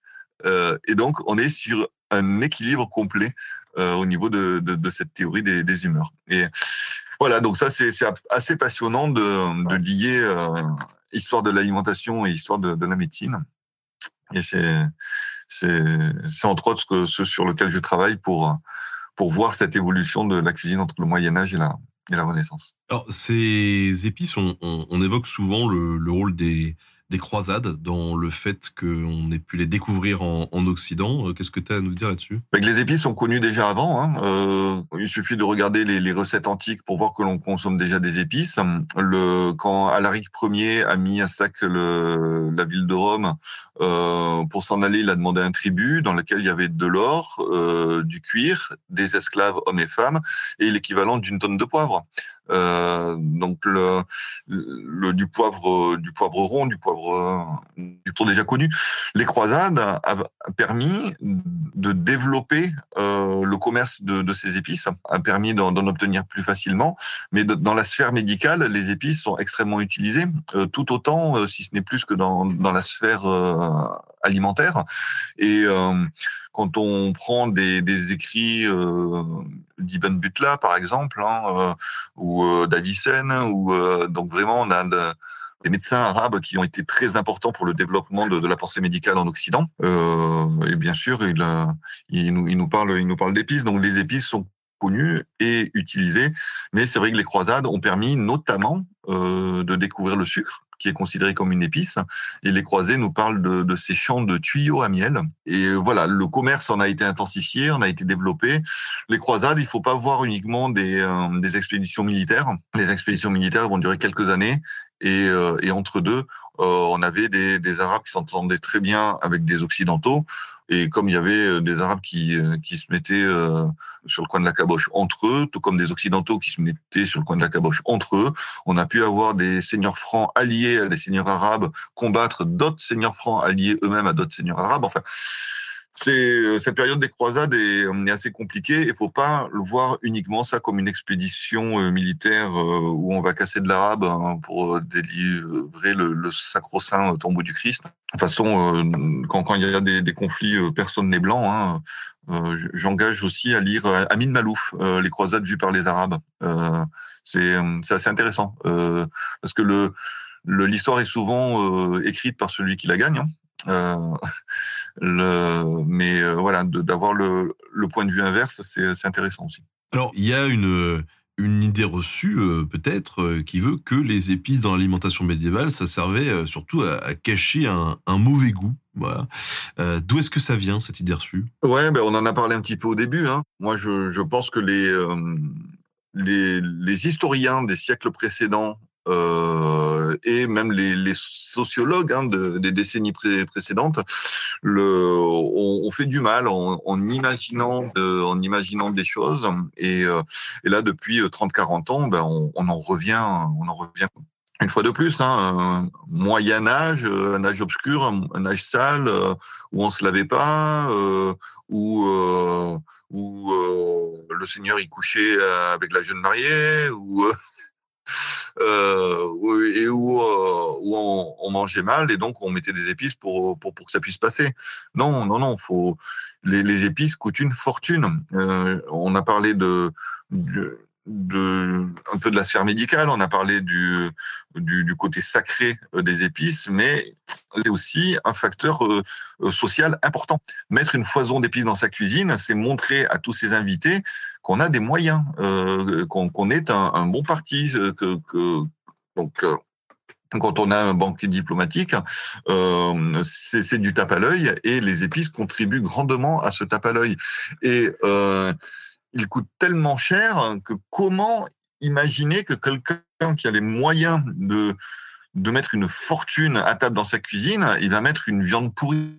Moi, j'invite toutes les personnes qui véhiculent ce, genre d'idées reçues à, s'intéresser un peu au compte, euh, au compte de, de, boucherie où on voit que, le, que la viande est, est abattue quotidiennement euh, même en période de carême, hein, parce qu'il faut nourrir les, euh, euh il faut nourrir les, les personnes qui, euh, qui, ne, ne, font pas le carême, que ce soit euh, les juifs qui habitent sur le territoire, que ce soit les personnes malades, les femmes enceintes, les enfants, donc qui ont besoin de, de, viande, parce que la viande, c'est une fois de plus la, la, la, puissance. On est fort quand on, en déplaise aux véganes d'aujourd'hui, on est fort quand on consomme de la viande. et quelque chose qui est censé nous renforcer, nous fortifier, on va pas le manger euh, si, si, si, c'est pourri, si c'est avarié. Euh, on peut laisser faisander volontairement certaines viandes pour renforcer leur goût. Euh, mon grand-père, hein, il, il, accrochait les bécasses par le bec, hein, euh, et quand elles se détachaient toutes seules du bec, euh, c'est qu'elles étaient bonnes à consommer. donc aujourd'hui, rien que l'image, je suis sûr que ça, ça dégoûte la moitié des auditeurs mais pourtant, ça, ça permettait d'attendrir et de renforcer le, le, le goût de, du, du, gibier. On pouvait payer en épices, du coup, vu la valeur du... Oui, oui. D'ailleurs, l'expression payer en, en espèces, euh, ça vient de la payer en espices. Il était même... Euh, on retrouve des textes intéressants aussi hein, sur, sur le fait de, de payer euh, en épices, notamment euh, les faveurs de l'Église qui pouvaient être achetées en argent ou en épices, et où on interdit aux évêques de... de d'être payé plus d'un cornet euh, d'épices par semaine. Euh, donc, euh, donc euh, c'est voilà, il y a, y a, des petites anecdotes qui sont qui sont rigolotes comme ça. When you're ready to pop the question, the last thing you want to do is second guess the ring. At BlueNile.com, you can design a one-of-a-kind ring with the ease and convenience of shopping online. Choose your diamond and setting. When you find the one, you'll get it delivered right to your door. Go to Bluenile.com and use promo code LISTEN to get $50 off your purchase of $500 or more. That's code LISTEN at Bluenile.com for $50 off your purchase. Bluenile.com code LISTEN. Il y a, peut-être des épices qui étaient plus abordables que d'autres. Je veux dire, euh, est-ce qu'il y en a qui auraient pu toucher d'autres sphères que l'aristocratie ou que la haute aristocratie? Oui, c'est tout à fait le cas du poivre noir dont on a on en a plusieurs fois parlé. Le poivre noir, euh, c'est le, poivre rond hein, qu'on connaît aujourd'hui, euh, Piper nigrum, à différencier du poivre long, Piper longum. Le poivre long, lui, est vraiment très prisé par la noblesse, par l'aristocratie. Euh, et le poivre noir, pas du tout. Le poivre noir est vraiment laissé à la petite bourgeoisie. Euh, vu la quantité qui est importée, euh, vendue, il y a une consommation énorme de poivre noir. On peut décemment penser que même dans les gens du peuple hein, qui ont envie d'avoir des épices ont du poivre. D'ailleurs, ça a traversé les siècles parce que aujourd'hui, sur toutes les tables, on, a du, poivre et du sel. Alors qu'on pourrait très bien euh, avoir autre chose que du poivre noir pour, pour, relever, pour relever les plats. On a le cubeb, la maniguette, qui sont le, poivre long dont je parlais, qui sont des espèces de poivres qui sont, euh, qui sont absolument exceptionnelles. Pourquoi encore du, une tradition euh, euh, qui, qui est ancrée très, très profondément? Et ce poivre noir, pourquoi on ne le consomme pas dans l'aristocratie? Euh, ben, Je dirais pour deux raisons. La première, c'est parce qu'on en a énormément. Donc du coup, euh, c'est la loi de l'offre et de la demande. Hein. Euh, il, y a il, y a une, très grosse production, il y a une très grosse importation. Euh, donc du coup, le coût euh, s'en retrouve assez bas, il est très accessible et il ne remplit pas son rôle social vis-à-vis de, de l'aristocratie. La deuxième raison, je reviens sur cette théorie des humeurs. Euh, il faut savoir qu'il y a différents degrés, du premier au quatrième degré. Et le quatrième degré est toujours considéré comme nocif. Et le poivre noir, euh, lui, est considéré comme chaud et sec au quatrième degré. Donc, l'aristocratie, s'ils veulent une saveur piquante et relevée, eh bien, ils vont, s'orienter sur d'autres euh, poivres, le poivre long, le, la maniguette qui est très parfumée et qui vraiment euh, euh arrive euh, au XIIIe siècle et euh, pendant deux siècles et demi, elle va, on l'appelle même la graine de paradis. Euh, donc, euh, euh elle va vraiment, euh, vraiment exploser. Et donc voilà, le, ce sont des, des poids ou même le Pour une saveur piquante, on a le gingembre, hein, qui, qui, est le, la star incontestée de, de, la cuisine aristocratique médiévale. On a d'autres d'autres rhizomes comme le galanga, qui est, qui est utilisé un peu plus en médecine qu'en cuisine. Euh, dans les poivres, on a le cubeb aussi, lui aussi qui est très peu utilisé en cuisine, mais surtout en médecine. Euh, donc voilà, en fonction de, en fonction de la, sphère médicale ou alimentaire, on va privilégier telle ou telle épice.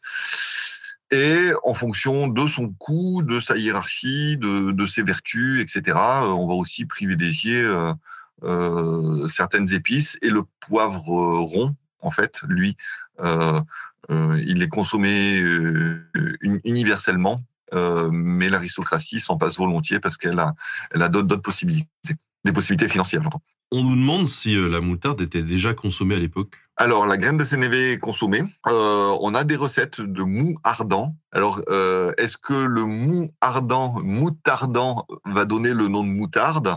Euh, Faudrait faire une, une analyse sémantique un peu plus poussée. Euh, moi, l'idée me, me plaît bien. Euh, mais, mais voilà, en, en discutant avec d'autres historiens, ben, lui, n'est pas persuadé que, que, ce que ça vienne de là. Mais euh, on a, on a énormément de, de sauces piquantes.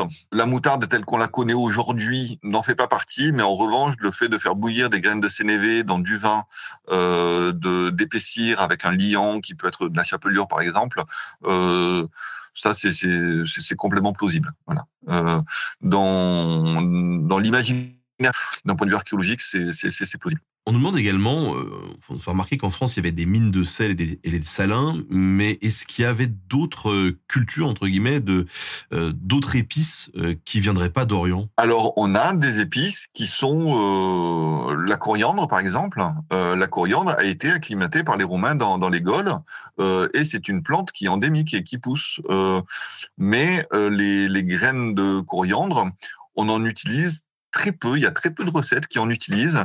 Là, il me vient tout de suite euh, le, un pâté de truite euh, à la coriandre et à, et à l'eau de rose. Euh, mais voilà, c'est utilisé.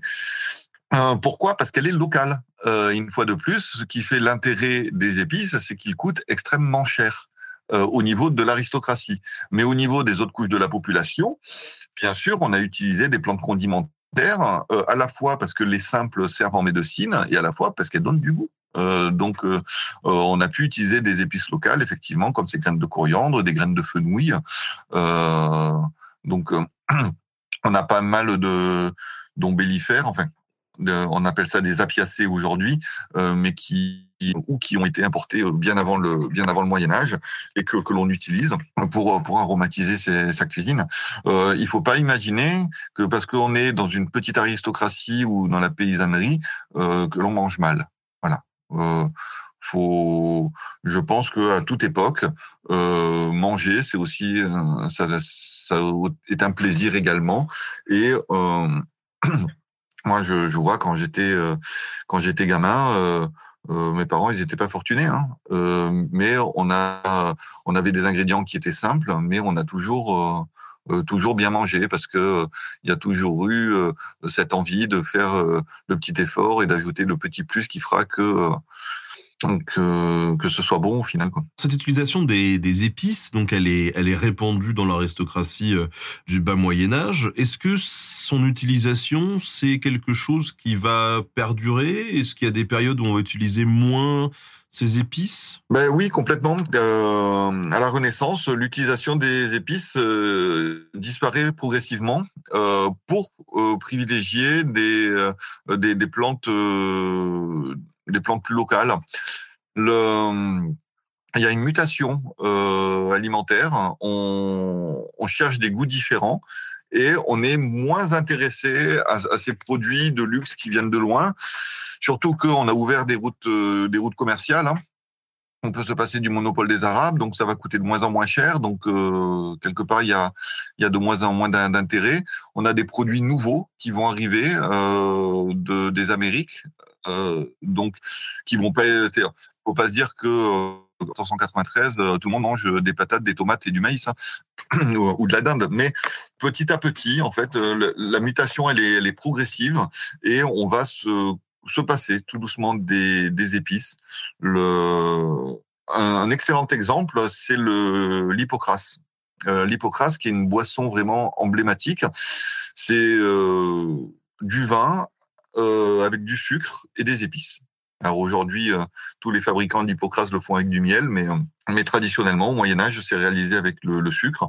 Euh, on n'a trouvé qu'une seule recette, et c'est une amie aussi que je salue, qui, qui a trouvé cette recette dans un réceptaire des Pays-Bas, où on utilise du, du miel. Mais sinon, du vin euh, édulcoré avec des épices. Et les épices principales, euh, c'est gingembre, sucre, cannelle. En épices euh, secondaires, on a euh, girofle, galanga, euh, muscade. Et après, il y a des épices mineures euh, que peuvent être de la cardamome, par exemple. Voilà, d'autres épices qui vont venir s'ajouter en fonction des récepteurs, des goûts euh, de l'époque, etc. Sur les récepteurs de la Renaissance, c'est flagrant. Les épices principales, sucre, gingembre, cannelle, sont toujours autant présentes. Les épices secondaires ont effectué un recul et les épices mineures ne sont plus là du tout. Elles ont complètement disparu au profit d'essences florales comme de l'iris, de la violette, de la rose. Euh, donc on a vraiment l'hypocrase qui est, qui est une boisson euh, à la digestion, à la fin des, repas, des banquets, etc. L'hypocrase existe toujours. Il y a toujours une utilisation des épices principales, mais euh, petit à petit, on s'oriente euh, vers des euh, vers des essences florales, donc vers des plantes qui sont plus locales. Et, euh, et c'est euh, là on est vraiment sur l'hypocrase à cheval entre la- la- l'alimentation et la médecine. Euh, en médecine, l'utilisation des épices perdure hein, parce qu'elles ont des, vertus thérapeutiques. Et, on, est toujours sur, cette pensée médicale de, la théorie des humeurs, mais dans la cuisine, bien petit à petit, les épices vont, disparaître. Est-ce qu'on a une raison valable d'expliquer pourquoi on les a moins utilisées, même plus du tout pour certaines Ben, J'avoue, hein, c'est mon, mon travail de, de thèse actuel. Je peux donner quelques éléments de réponse. Hein. Le, le, les routes commerciales hein, qui permettent d'en avoir plus facilement, elles coûtent moins cher, donc elles perdent, elles perdent de leur prestige hein, et de, de leur intérêt. On sait qu'elles ne viennent plus du paradis. Donc là aussi, tout, tout, toute cette auréole de merveilleux qui a enveloppé les, les épices, euh, avant, se rapprocher de Dieu euh, en mangeant, euh, c'était chouette. Qu'on mange des volatiles ou qu'on mange des épices, on se rapproche de Dieu. Donc c'est, il y a un point de vue métaphysique hein, à, l'alimentation aristocratique. Et là, ben, petit à petit, on, s'en détache. Euh, déjà parce que, ben, au fil des siècles, euh, on s'éloigne de Dieu. Euh, pas forcément dans les dans, les hautes sphères, mais déjà durant le Moyen Âge, hein, on a créé le purgatoire parce que euh, des personnes s'éloignaient euh, s'éloignaient de Dieu et on leur a dit attendez les gars, euh, euh, si vous avez fait des, des bêtises, tout n'est pas perdu. Quelques années au purgatoire et vous aurez quand même accès au paradis. Enfin c'est euh, alors qu'avant, ben, on se disait bon, ben, j'ai j'ai fait une connerie. Euh, si Dieu ne veut plus de moi, eh ben, moi non plus. Euh, et donc voilà, il y a, des adaptations de l'Église au fil des siècles pour essayer de, garder, le, de, de, de garder les gens, même si euh, les élites restent très, catholiques. Euh, bon après, euh, par la suite, hein, il va y avoir les guerres de religion. C'est un sujet complexe aussi, mais euh, voilà, ça coûte moins cher, il y a moins d'intérêt, ce, n'est plus rapproché au divin, et, le, divin, voire, on, s'en éloigne un petit peu.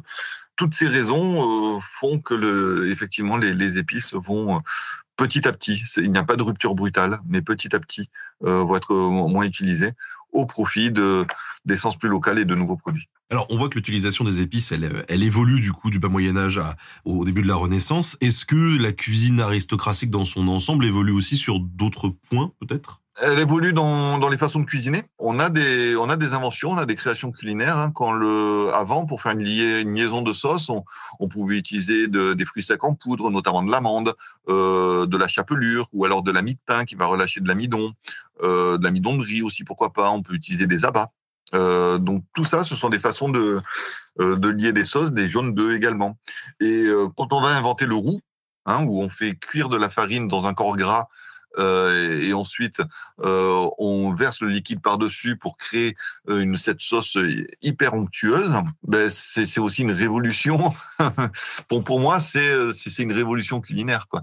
le l'évolution des ustensiles. Euh, quand on invente la casserole, euh, même si on peut dire que c'est un dérivé, euh c'est un dérivé euh, du coquemar, le, enfin avec une utilisation différente parce que le coquemar souvent il est posé devant les braises alors que la casserole elle peut aller même directement sur le feu. L'invention du potager, le potager, il faut imaginer une plaque en pierre percée de trous. Euh, on met les braises en dessous et en fait, ça nous fait une, une cuisinière. quoi. C'est, l'ancêtre de la cuisinière, c'est l'ancêtre de la gazinière même.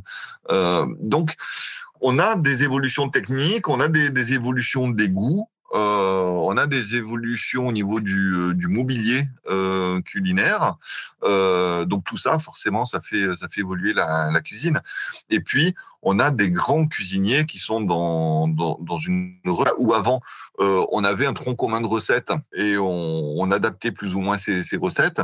Là, on est vraiment sur une recherche de, de nouvelles recettes où même la haute aristocratie ou des nobles n'hésitent pas à créer leurs propres recettes hein, euh, euh, pour laisser leur nom dans l'histoire, comme le, euh, la sauce Soubise, le marquis de Soubise hein, a créé cette sorte de béchamel aux échalotes, qui est juste une tuerie, mais il y a une sorte de renouveau constant. Et alors du coup, au niveau des aliments, tu disais qu'on s'éloigne de Dieu. Du coup, est-ce qu'on conserve cette hiérarchie alimentaire dans l'aristocratie, ou est-ce que du coup, les aliments qu'on consomme, eux aussi, évoluent? La gamme d'aliments que l'on peut consommer s'enrichit. Mais je dis à partir du moment où, euh, où ces, euh, ces aliments endémiques de, des États-Unis, euh, ils arrivent en Europe, où on commence à les consommer, à les cultiver, euh, eh bien, on va créer des recettes euh, autour. Et certaines plantes, comme la tomate, hein, est longtemps une plante ornementale avant qu'on qu décide à, la consommer. Euh, mais bon, voilà, il y a la, pomme de terre aussi. Hein, la pomme de terre, elle nourrit le bétail. Euh, elle, fait une double entrée en Europe par l'Espagne et par la Hollande. Il faut attendre Parmentier, qui a été prisonnier de guerre, qui a qui a dû sa survie à la consommation de patates. Euh, et Parmentier s'est dit, mais on a peut-être là une solution une solution pour pour lutter contre le le, le, le manque hein, manque de, ressources alimentaires pour pour pour toutes les pour toutes les classes de la population et euh, donc du coup, ben voilà, de nouveaux légumes, nouveaux ingrédients, euh, nouvelles recettes, création de recettes également. Et alors c'est quelque chose de rigolo parce qu'on a une recette que l'on retrouve dans le ménager de Paris qui s'appelle des, des, des écherois. Euh, donc là, on est au XIVe siècle, hein, fin du XIVe siècle. Euh, ce sont des, des racines euh, que l'on va chemiser euh, dans de l'œuf et de la farine et que l'on va faire frire. Euh, moi, je me suis amusé à en faire avec des, des panais et on dirait vraiment des, des frites de pommes de terre. Mais euh, le panais rajoute un, bon, ce, ce, goût un peu doucereux euh, supplémentaire. Mais voilà, mais les panais, on est obligé de les passer dans de l'œuf, de les passer dans de la farine. Il y a plusieurs opérations de cuisine euh, pour faire nos, nos. Quand on découpe la, la, patate et quand on invente la frite, hein, qu'est-ce qu'on fait? Ben on, on découpe la patate et on la met euh, directement dans, dans la friture et on, on a ce, on n'a pas besoin de, de, de chemiser, donc c'est, c'est pratique aussi. Il y a, il y a, un côté pratique à la cuisine de, de la pomme de terre.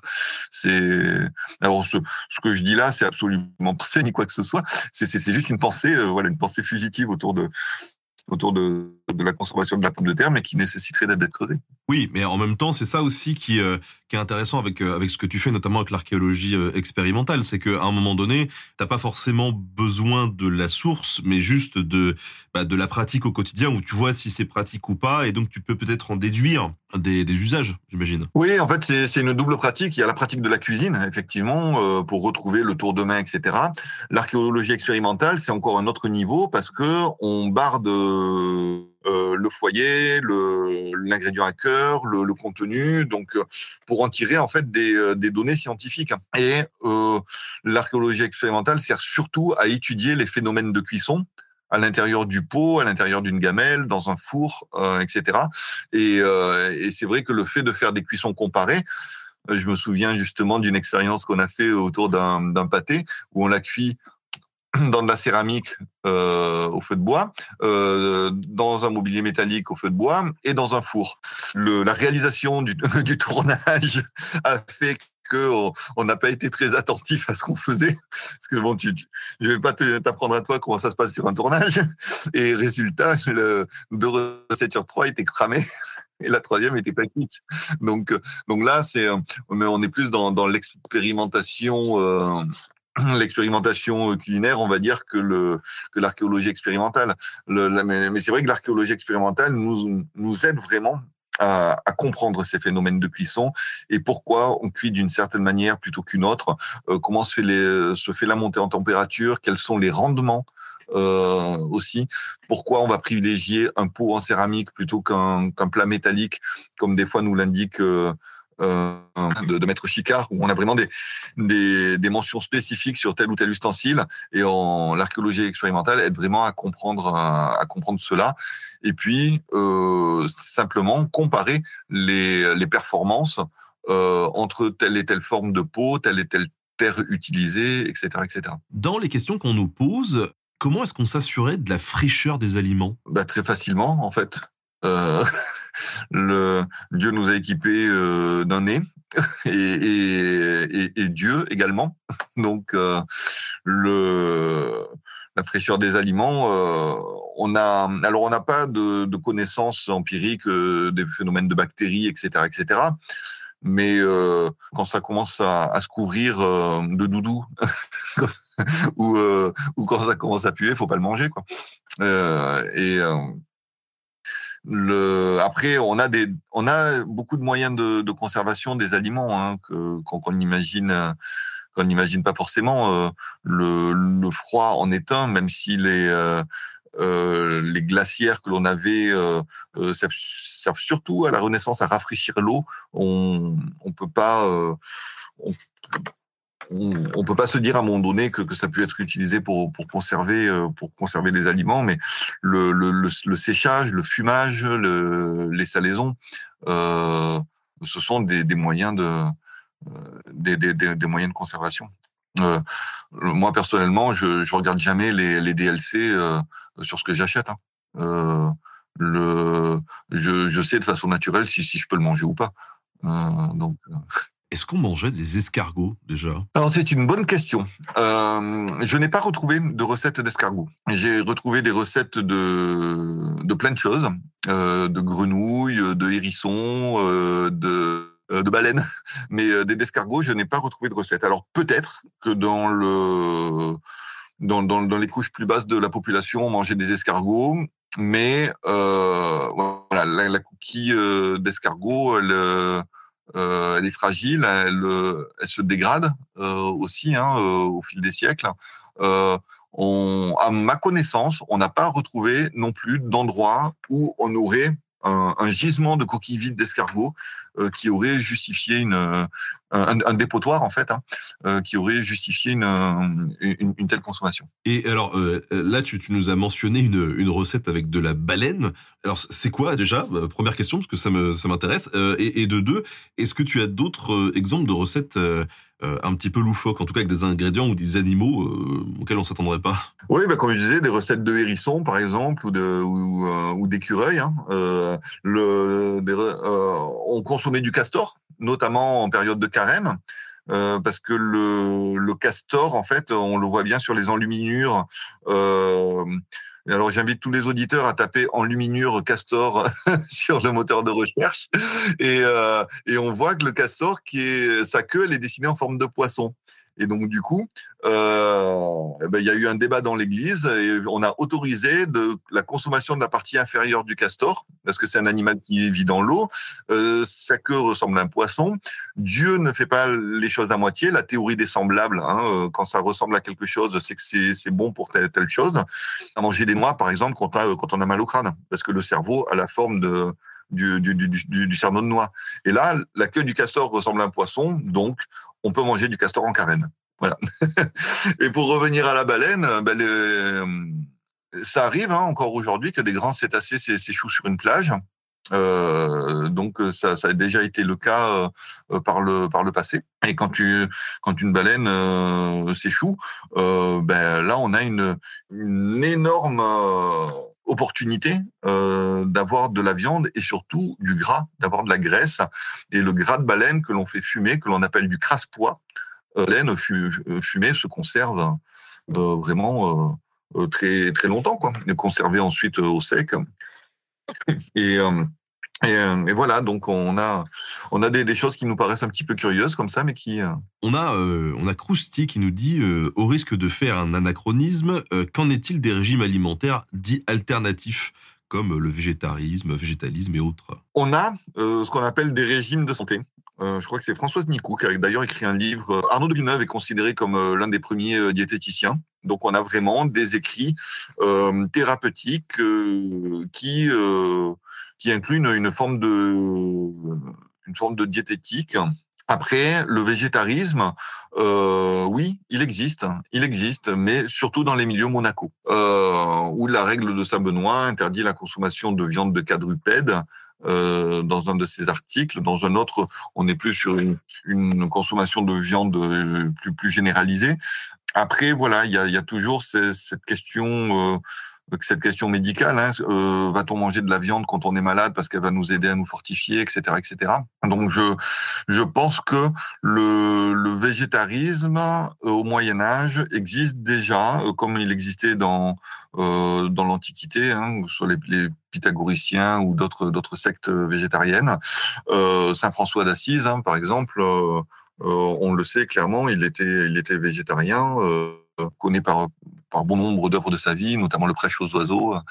Euh, donc il y a un rapport à, l'animal qui est, euh, qui est, qui qui qui peut-être plus empreint de, respect. Euh, euh, parce que ben voilà, aujourd'hui, moi je, je, critique aucun régime alimentaire, mais euh, il y a quand même un sacré manque de respect de, de, de, buter un animal pour aller le bouffer derrière quoi. Mais euh, mais euh, après voilà c'est pas une critique euh, c'est pas une critique de, de ma part tout comme euh, tout comme la pêche tout comme ça. Après euh, il y a des viandards qui me disent oui mais qu'est-ce qui te dit que la carotte elle a pas une âme et qu'intérieurement elle crie pas? Ben ouais.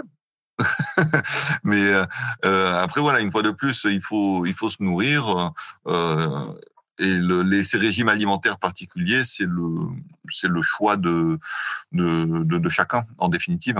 Ce dont je suis à peu près sûr, parce que c'est vraiment le, des sélections de, de, céréales qui ont amené à développer à fond le gluten pour avoir cette, cette élasticité de, de la pâte.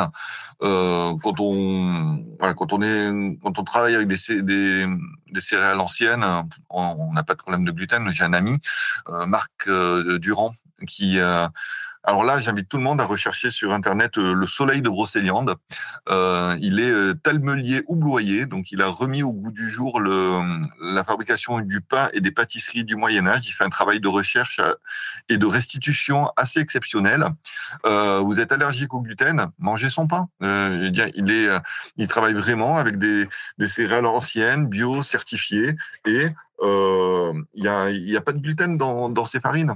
Donc on a un pain qui est euh, avec une mie qui est assez dense, mais qui est excellent pour la santé. Et justement, tu nous parles de, de, pâtisserie. À partir de quel moment la pâtisserie, ça prend son essor? Déjà, le, étymologiquement, un pâté, c'est ce que l'on cuit dans de la pâte. Donc les pâtés au Moyen Âge, ce sont les pâtés en croûte, tartes, les tourtes, qu'elles soient salées, qu'elles soient sucrées. Donc on, on a euh, ce que l'on appellerait aujourd'hui des pâtisseries sucrées déjà au Moyen Âge, que ce soit le taillis, qui est une sorte de pudding euh, avec des fruits, un truc qui finit bien le repas, que ce soit du, euh, massepain, une, sorte de, tarte à la pâte d'amande.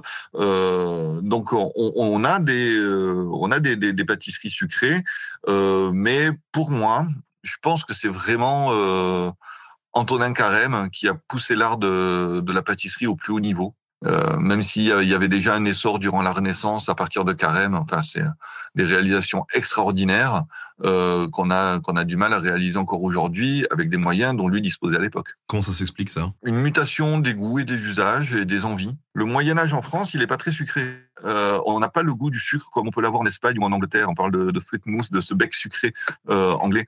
Euh, en France, le, le goût pour le sucre et pour le gras également. Hein, le, on est vraiment à la Renaissance dans, euh, dans une sorte de lipophagie édulcorée, où on mange du gras et on mange du sucre.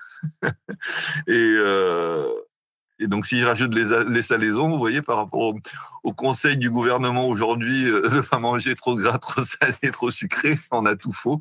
Et, euh, et du coup, cette envie de sucre et le fait que le on dissocie un petit peu mieux le repas ou au Moyen Âge on peut manger sucré salé tout au long du repas.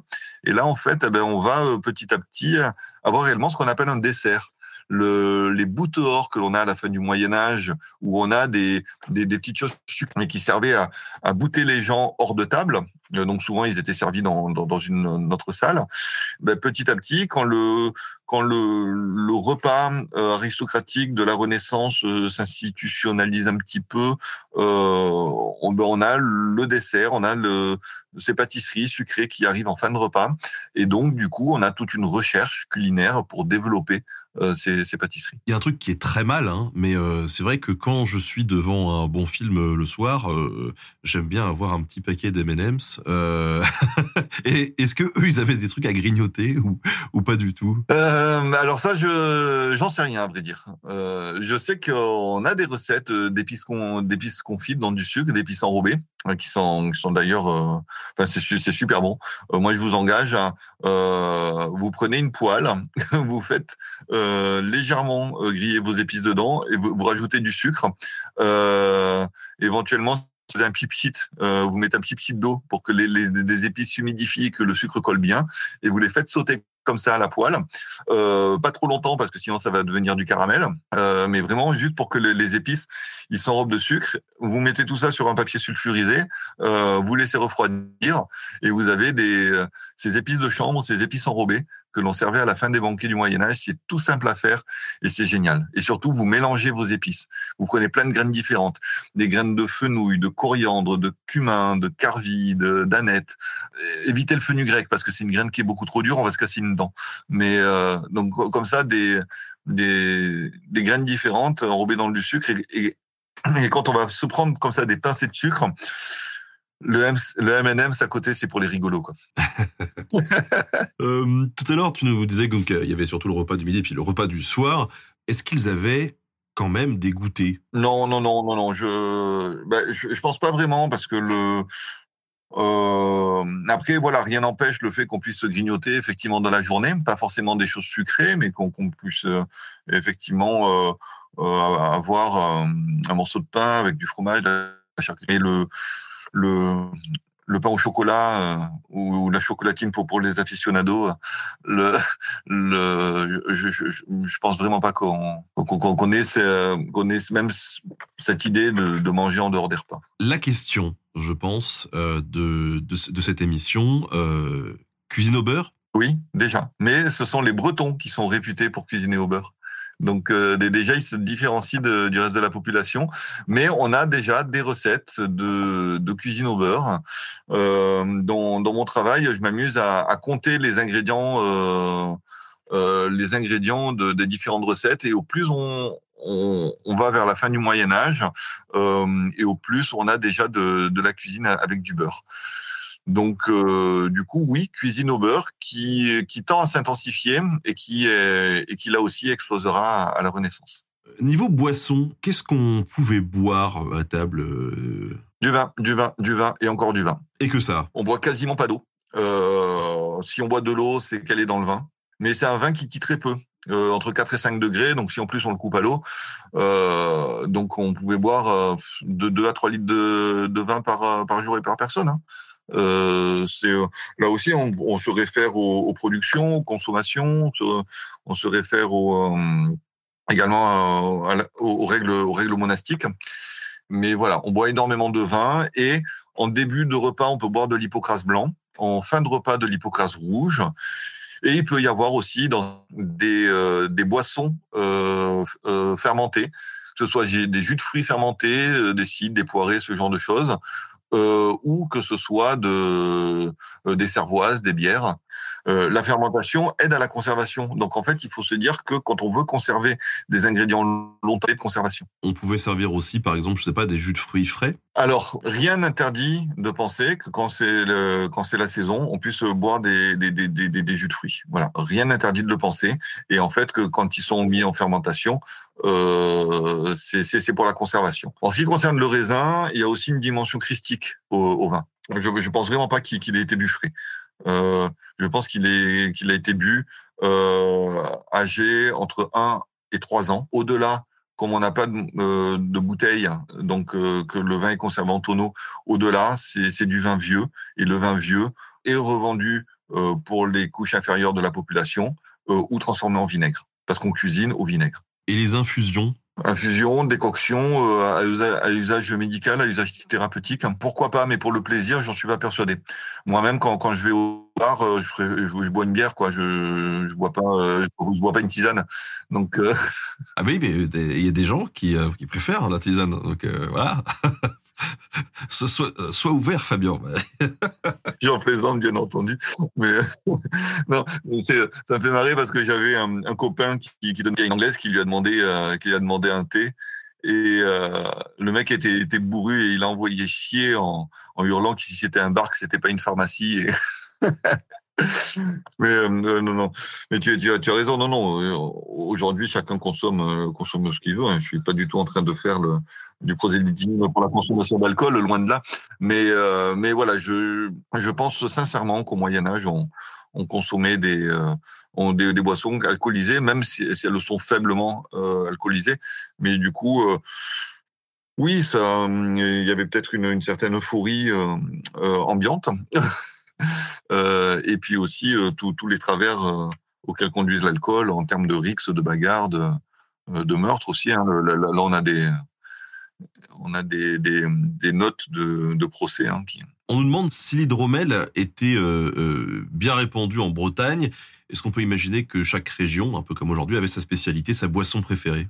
Oui, alors euh, je pense que l'hydromel euh, n'est pas le spécifique à la Bretagne. C'est bien de le dire. Les Bretons arrêtez de vous accaparer tout ce qui est voilà. Oui, c'est comme le, la cornemuse n'est pas spécifique à l'Écosse. Hein, on en retrouve en, en, France et dans d'autres régions du monde.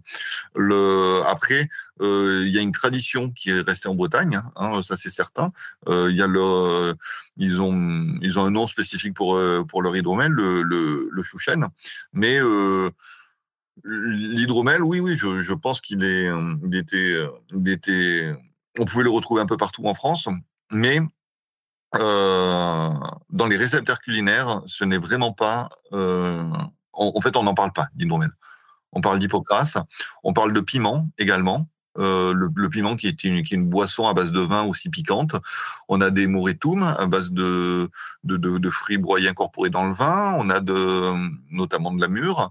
Euh, on a du vin de sauge. On a euh, en boisson en fait au miel, on, va plus s'orienter sur un bochet, euh, qui est une boisson où on fait cuire le miel.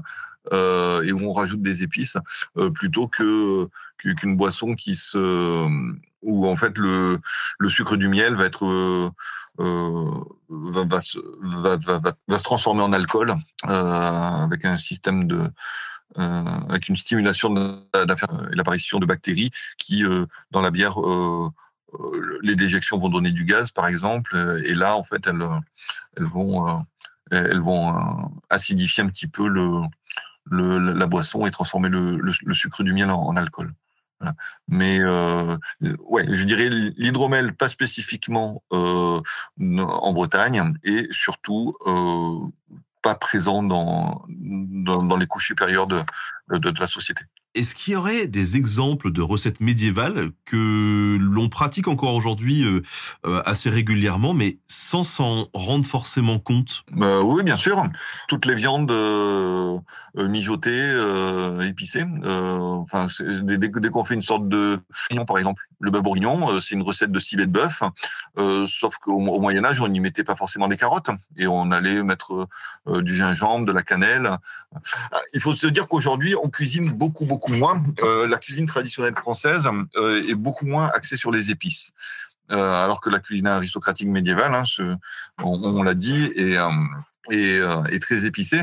Donc du coup, on n'a pas trop ce genre de choses, mais euh, il y a une recette de porrée blanche, une recette de légumes, où en fait ce sont des blancs de poireaux hein, qu'on peut faire avec des oignons, euh, mijotés dans du lait euh, avec une liaison au pain. On l'a fait ensemble, elle est dispo sur YouTube. Oui, oui, on, l'a fait ensemble.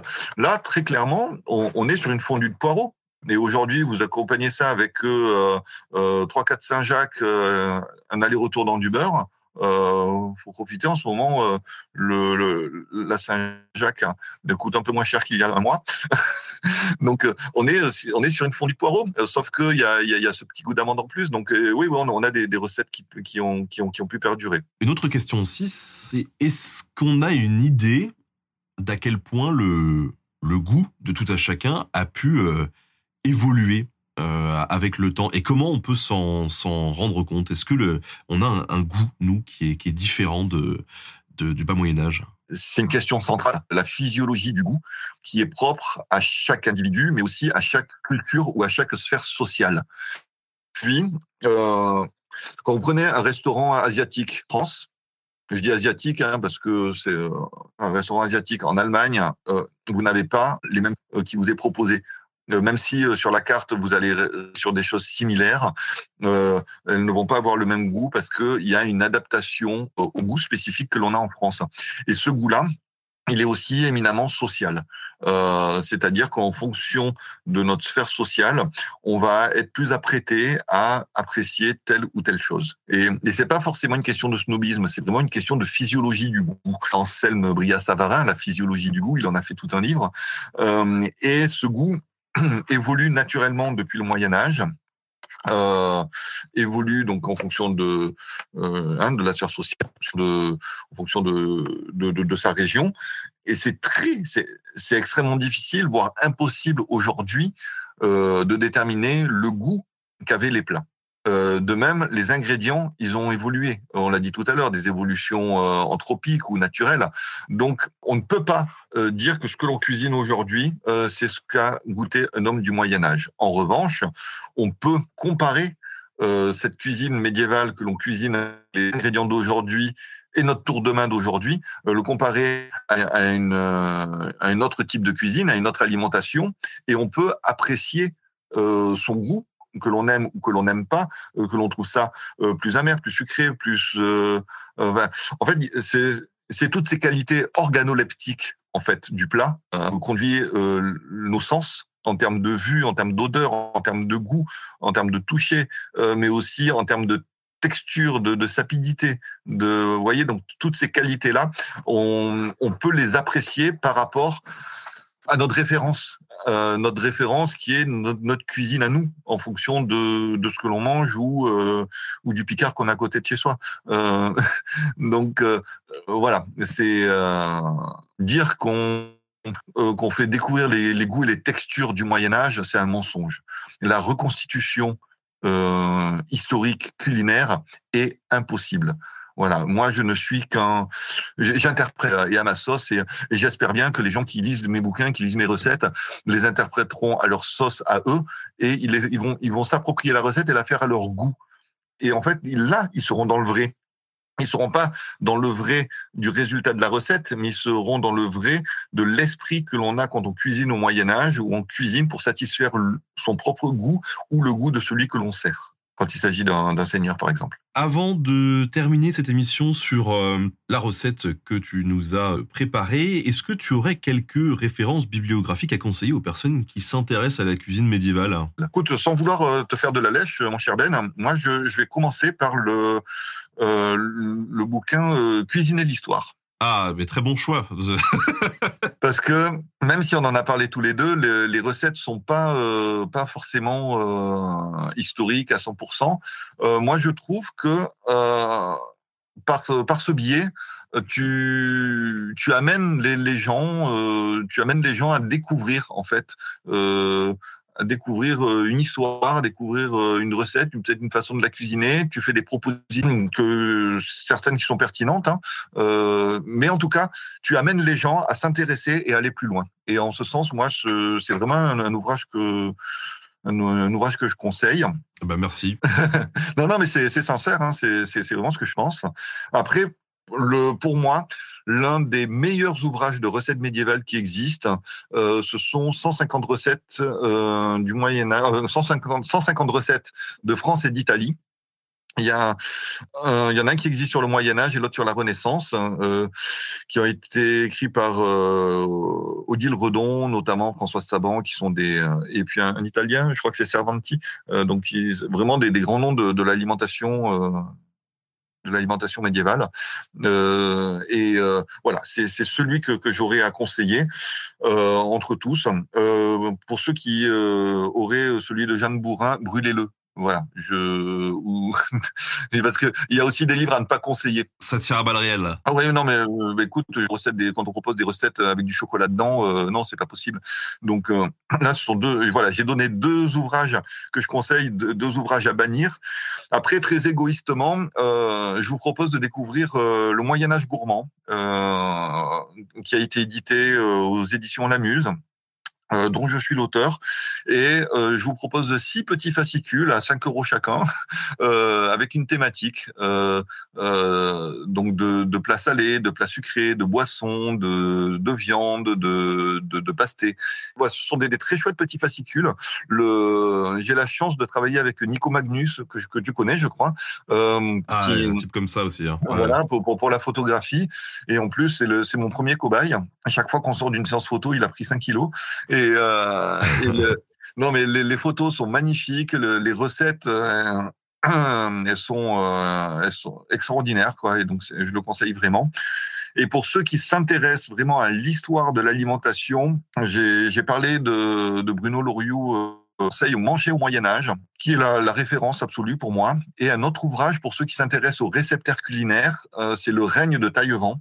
Euh, donc deux ouvrages de, Bruno Loriot euh, pour vraiment, vraiment euh, ceux qui, qui souhaitent plus euh, parler d'histoire de l'alimentation au Moyen Âge que de, que de recettes ou de gastronomie. Voilà ma petite sélection bibliographique. Eh ben, écoute, une, une belle, une belle sélection. Merci, euh, merci Fabien.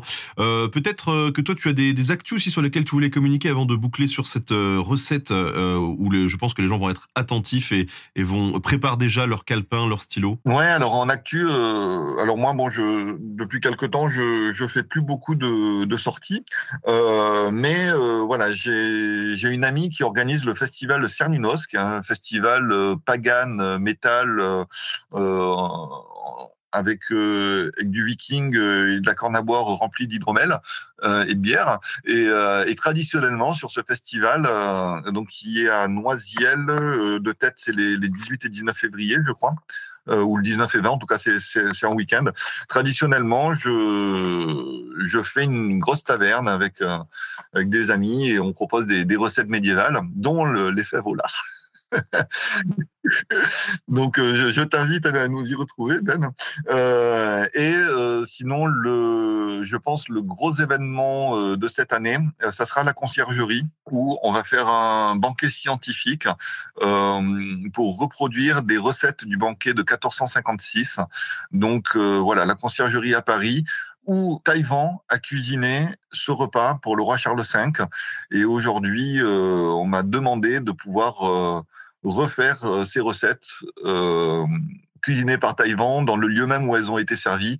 Donc euh, c'est un immense plaisir. Ouais, c'est un très beau projet. En plus, c'est un banquet scientifique. Donc on travaille dessus euh, là aussi avec Bruno Loriot. Donc l'université de Tours est impliquée, ainsi que l'IHCA, l'Institut européen Histoire et Culture d'Alimentation. C'est un super beau projet. Pour moi, ça va être un, un réel plaisir et un, et un honneur de, de pouvoir le, le réaliser. Donc ça, ça sera au mois, au mois de mai. Parce que je, rappelle quand même que euh, je fais un peu le chauvin là, mais, euh, mais à Tours, de par chez, de par chez moi, de par chez nous, parce que tu es aussi un petit peu en Touraine, on a un des plus grands centres de recherche du monde. Oui, c'est ça. L'IEHCA, avec la, la plus grande bibliothèque dédiée à l'alimentation, euh, elle accueille dans ses locaux le, le master histoire et, et patrimoine, le master CPA culture et patrimoine de l'alimentation, dans lequel j'interviens également. Et voilà, c'est c'est l'UHCA qui a permis que la baguette soit soit classée récemment au, patrimoine mondial de l'UNESCO. non, mais c'est rien de le dire, mais c'est quand même trois ans de, de recherche et de montage de dossiers. donc, et c'est c'est quand même à l'IHCA que, cela a été confié. Donc euh, voilà, on a une niche à Tours, on a une, niche de d'historiens, de sociologues, d'archéologues euh, de l'alimentation. Je ne vais pas citer tous les collègues, mais je, dirige un atelier de recherche euh, avec Marie-Pierre qui a écrit Pourquoi j'ai mangé mon chien quand elle s'est intéressée à l'alimentation des Gaulois, où on mangeait du chien plus que du sanglier, n'en déplaise à Astérix et Obélix. donc voilà, on, est, on a vraiment des, des personnes hyper intéressantes et, euh, et, et, je trouve ça génial. je trouve ça juste génial. Alors, écoute, euh, c'est le moment de, de nous faire rêver. Il est bientôt euh, midi au moment où on enregistre cette, cette émission. Donc euh, voilà, c'est le moment de nous faire baver. Euh, on a une petite recette que tu vas euh, nous détailler. Vas-y, on t'écoute, fais-nous rêver. Là, on va parler du modus viaticorum, qui est qu'on appelle le, modus hein, généralement, et, et c'est un ouvrage qui est très très peu connu, tout en latin. Et on a une recette que l'on peut traduire par mate fin. Euh, donc euh, quelque chose pour euh, mater la faim. je, vais vous dire comment réaliser la recette. Alors déjà les ingrédients. Deux cuisses de poule, 200 grammes de farce de porc, un oignon, deux branches de persil, du saindoux pour faire rissoler, en épices du gingembre, de la maniguette, du girofle, du poivre long, du safran, et pour lier le tout, un œuf, du fromage râpé il nous faudra également du bouillon de bœuf. Donc, vous pouvez faire euh, bouillir euh, un os à moelle dans de l'eau hein, avec, du, sel ou alors prendre un petit. Euh, on va pas faire de pub, mais il, existe des, petits carrés aussi tout près. Bon, chacun son, sa possibilité. Et du fromage à raclette ou du comté ou du Beaufort. Le but, c'est de, euh, on fait bouillir les, les, les, on émince le tout, euh, la chair et la peau en tout petits morceaux, on émince l'oignon, on cisèle le persil. Euh, dans une poêle, on fait fondre le saindoux et on fait revenir l'oignon. Et en, fin de cuisson, on y jette le persil et la poule et on fait revenir le tout pendant deux minutes. On laisse refroidir et dans un saladier, on met donc cette poule qui est revenue avec les oignons et le persil. On ajoute la farce de porc, l'œuf, le fromage, les épices, Alors, les épices, faites-le à votre goût, mais euh, une cuillère rase de gingembre poudre suffit, par exemple, euh, deux pincées de girofle moulu, une pincée également de maniguette moulu. La maniguette, c'est la graine de paradis, et également une pincée de, poivre long moulu, une petite dosette de, safran, euh, qui correspond à 0,1 g de, de, safran en poudre. Et on mélange le tout. une fois qu'on a mélangé tout ça, on fait des boulettes dans le creux de sa main. Et euh, ces boulettes, on va les plonger euh, dans le bouillon de bœuf bouillant, euh, enfin un petit bouillon, pendant cinq minutes, juste pour les saisir. On égoutte les boulettes, on les place sur du papier sulfurisé au four, on met par-dessus le morceau de fromage de raclette ou de comté ou de Beaufort, et on laisse ça au four à 200 pendant 20 minutes. Il y a le fromage qui va fondre, il va couler autour de la boulette. Et ça s'appelle des mats fins, mais on peut aussi appeler ça des manches sans fin. C'est euh, c'est une super recette et qui est originale parce qu'on est loin des viandes mijotées euh, que je présente habituellement. On est vraiment sur une, une cuisson. Euh, on n'est pas non plus sur un pâté, sur quelque chose comme ça. On est sur quelque chose d'hyper original, des petites boulettes de viande et que vous pouvez adapter ensuite à vos goûts, même changer les, les épices si, si vous le souhaitez. Euh, voilà. Oui, et puis c'est pas très compliqué à réaliser. Hein. En gros, on met un peu tout dans le même plat, on fait une boule, euh, on fait on fait cuire un petit peu au four et, voilà. Donc ça c'est ça reste très accessible. Oui, non, c'est c'est super simple à réaliser et c'est c'est très très bon. Et euh, voilà, donc le la recette elle est issue d'un de mes ouvrages, hein, Moyen Âge gourmand, et que je vous invite à, que je vous invite à découvrir. Eh bien, écoute, merci beaucoup, mon cher Fabien, de nous avoir accompagnés durant cette émission. N'hésitez pas, on vous met tous les liens possibles, inimaginables dans les descriptions, que ce soit euh, le podcast ou, euh, sur euh, YouTube. Voilà, j'espère qu'on pourra se refaire un, truc ensemble, que ce soit ici ou ailleurs en, vidéo, qu'on pourra se, se, refaire un bon, un bon petit plat tous les deux. Avec grand plaisir, avec grand plaisir. Moi, j'ai hâte qu'on se retrouve tous les deux derrière les fourneaux. Ça fait trop longtemps qu'on se dit qu'on va faire un truc et qu'on n'arrive pas à le faire, donc euh, on, y arrivera. Ben, en tout cas, merci, euh, merci pour ce tweet qui m'a aussi donné un petit peu l'occasion de peut-être d'être plus proche aussi hein, de ceux qui s'intéressent au sujet. Euh, si vraiment il y a des questions spécifiques, n'hésite pas à donner mon, mon adresse mail, contact à cuisine historique, cuisine-historique, dans les dans les liens pour ceux qui ont vraiment des questions spécifiques. N'hésite pas à me contacter. Je suis aussi présent euh, sur Facebook. Euh, euh, et puis voilà, il y a, la, chaîne Corema avec, avec nos vidéos que, dont tu as parlé tout à l'heure. Merci Ben, merci à toutes et à tous pour votre écoute. Passez tous une bonne journée et à très bientôt. Salut.